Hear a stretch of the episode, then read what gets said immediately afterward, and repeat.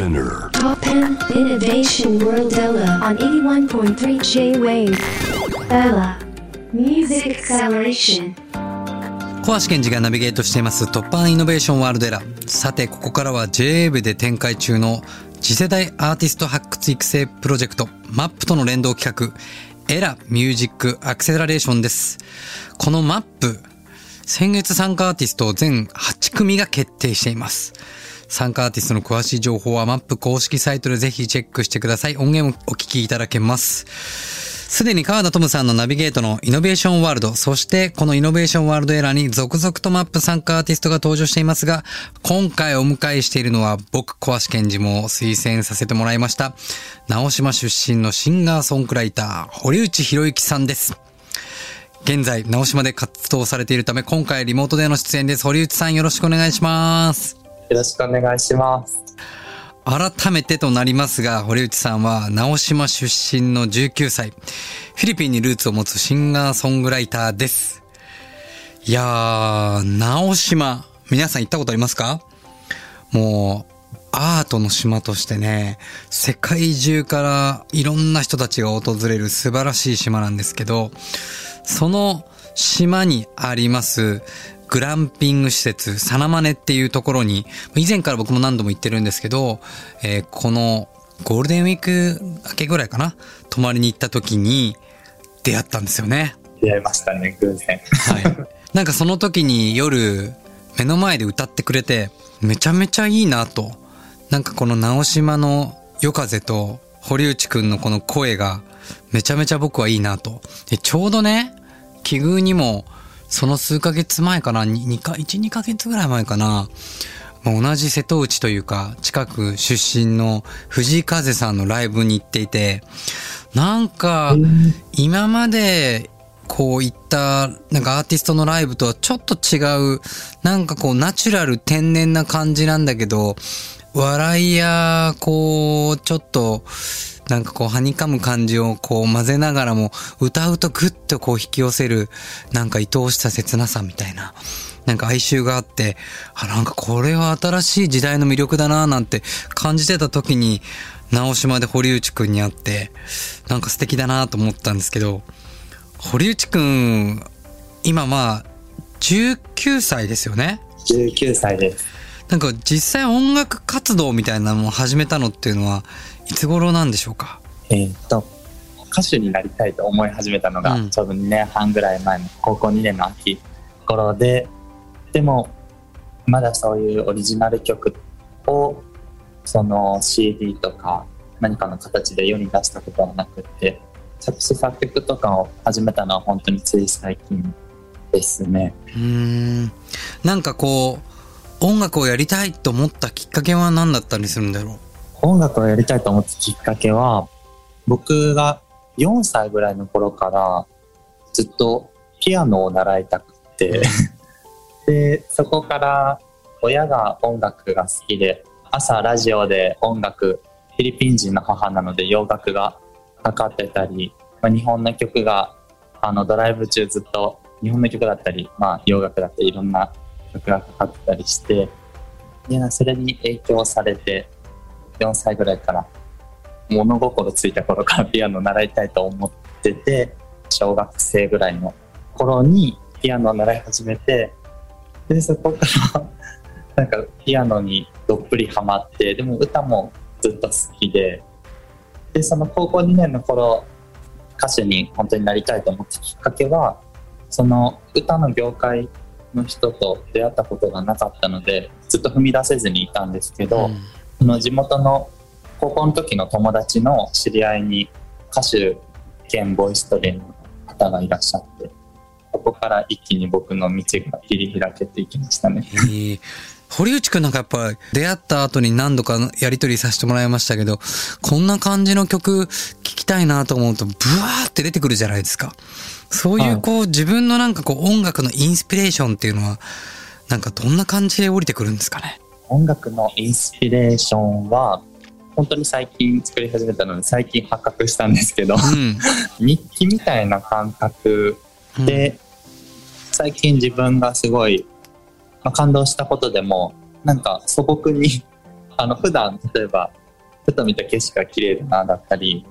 例えば1年前とか数ヶ月前とか、こんなことあったな、みたいなことを思い出すことって、普段生活しててあるじゃないですか。うんそういうことを、あの、メモとかにパッと書いて、一つのテーマを書いて、で、そこからマッピングみたいな感じで、うんうん自分が思うがままに、そこからなんか詳しくどんなことを感じたのかっていうのをバーッと書いて、メモの中を埋め尽くして、うんそこからちゃんと文章とか、まあ、まとめて、それを見て思い出しながら、バーッと引いたら出てくるみたいな感じですね。なるほど。なんか、直島って、こう、普通の、なんかこう、日本にある島々とはちょっと違って、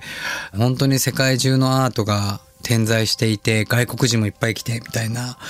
そんなこう、島で育った、その環境から来る、なんかインスピレーションとかってあったりするのかな？ああ、そうですね。なんか、僕自身は、なんかどうなのかなって思ってたんですけど、その、実際、その自覚みたいなのはなかったんですけど、作った時は。で、なんか家族だったり、知り合いだったり、なんかいろんな人に、あの、聞いてもらった時に、すごいなんか瀬戸内海の穏やかな自然だったり、海だったりを感じたみたいな、その僕の作った曲を聴いて。って言ってくださって、ああ、そんな感じに、あの、僕の中から、僕の中からそういう風な、なんていうのかな、直島の穏やかな自然の雰囲気が出るんだなっていうのを、うんうん。あの、自覚しました。僕はね、なんか堀内くんのオリジナル曲を聴いたときに、なんかただいい曲とか声がいいとかっていうだけじゃなくて、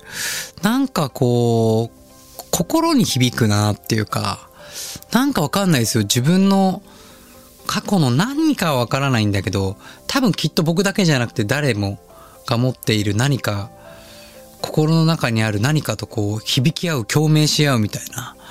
なんかそういう感じが感じて、ああ、すごい可能性あるんじゃないのかなってすごく感じたんですよね。何かこう、曲を作ってる時とか、なんか、あるいは歌ってる時とかに、なんかそういうこう、思いというか、自分自身もイマジイマジネーションしながら作ってるっていうのはなんかあるんですかね？ああ、そうですね。僕が、その歌をもう作る時以外でも、もう普段過ごしてる中で意識してること、大事にしてることがあって、なんていうのかな。一人一人の接する人だったり、何に対してもなんか思いやりだったりを絶対忘れないようにしたいみたいな。ん。なんかその大事にする気持ちだったり、まあ、感謝の気持ちだったりを忘れないようにしたいって思っていて、それをなんか歌でも表現できたらなっていうのが、うん。あの、ずっと感じてて、そういう癒したいだったり、元気づけたいだったり、そういうなんか幸せにしたいみたいな気持ちを歌になんか乗せられたらなっていう、なんか普段の日常の延長線上みたいなうん。感じで、その思いを歌に乗せてるっていう感じだ。そうですね。うんなんかそういう中でこう音楽をこう作ってる中でハードルがとか課題とかって感じることありますか？僕が最近これから頑張らなきゃなと思ってることは作曲をそのするときに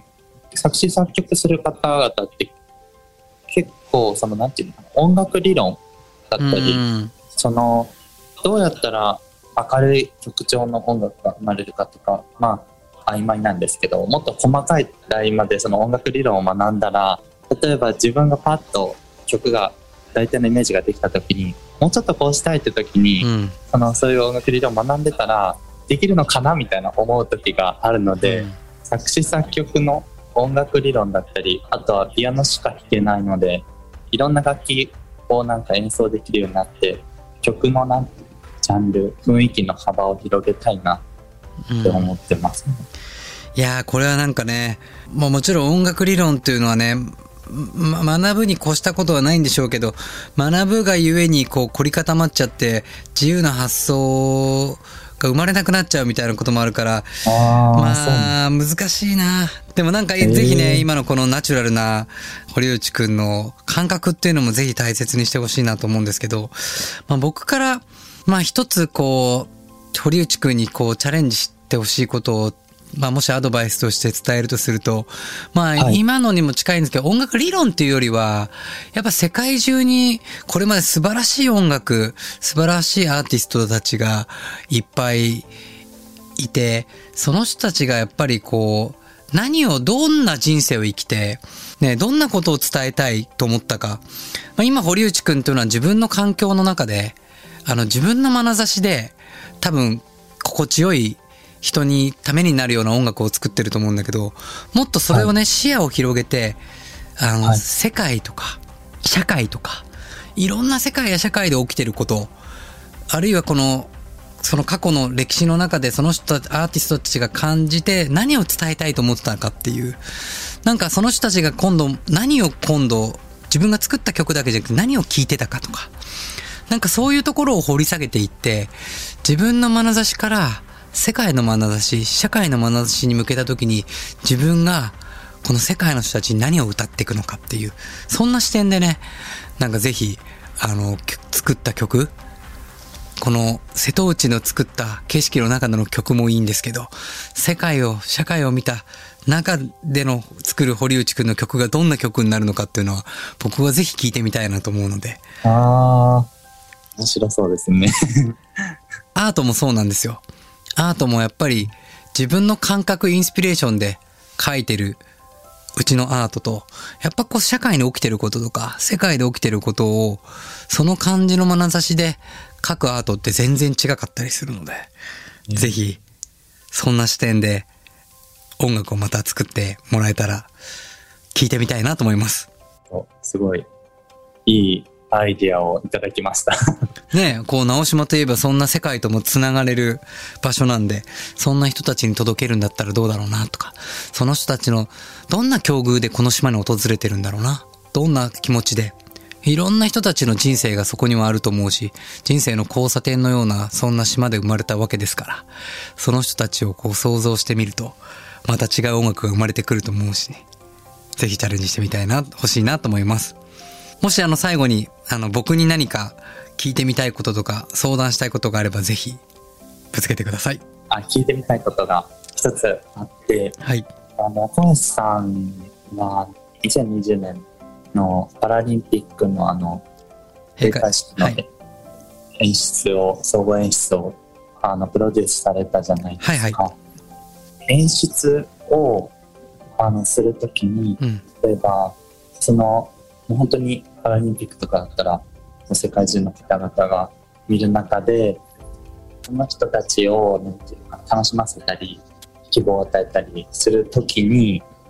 のアイデアを、アイデアやインスピレーションを出すときに、なんかどうやった方法、どういった方法で、そういうアイデアだったり、インスピレーションを出していくんですか？すいません。ああ、でも、それはまあいくつかもちろんあるんですけど、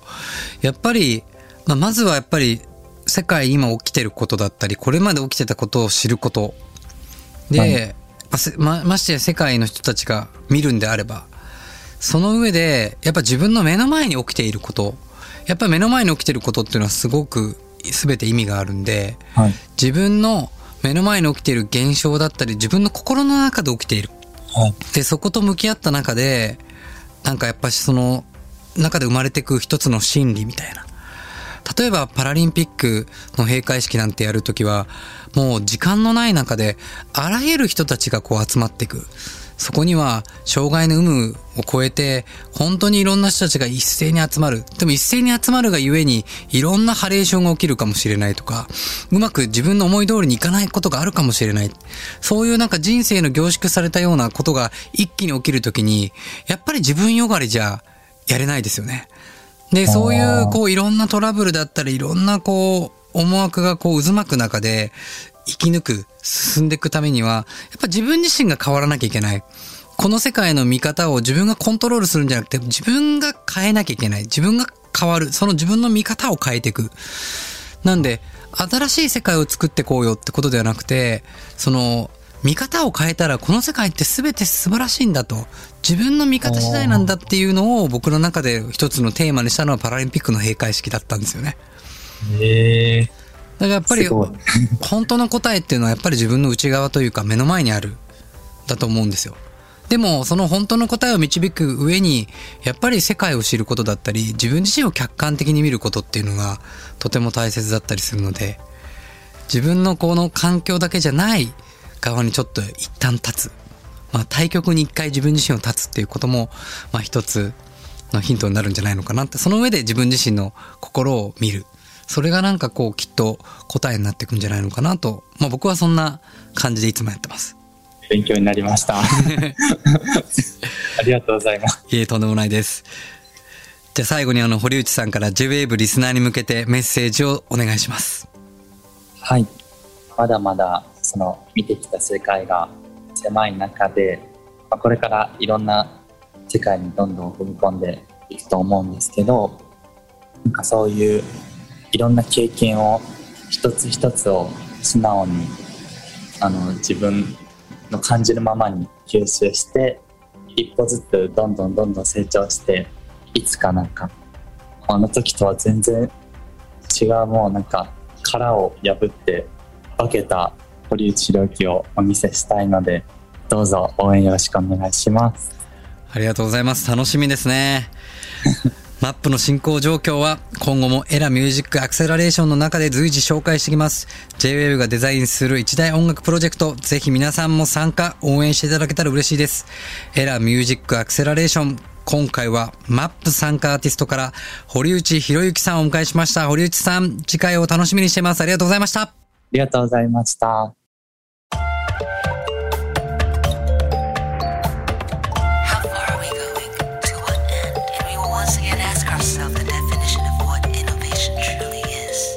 You're listening to J-Wave Innovation World Era podcast.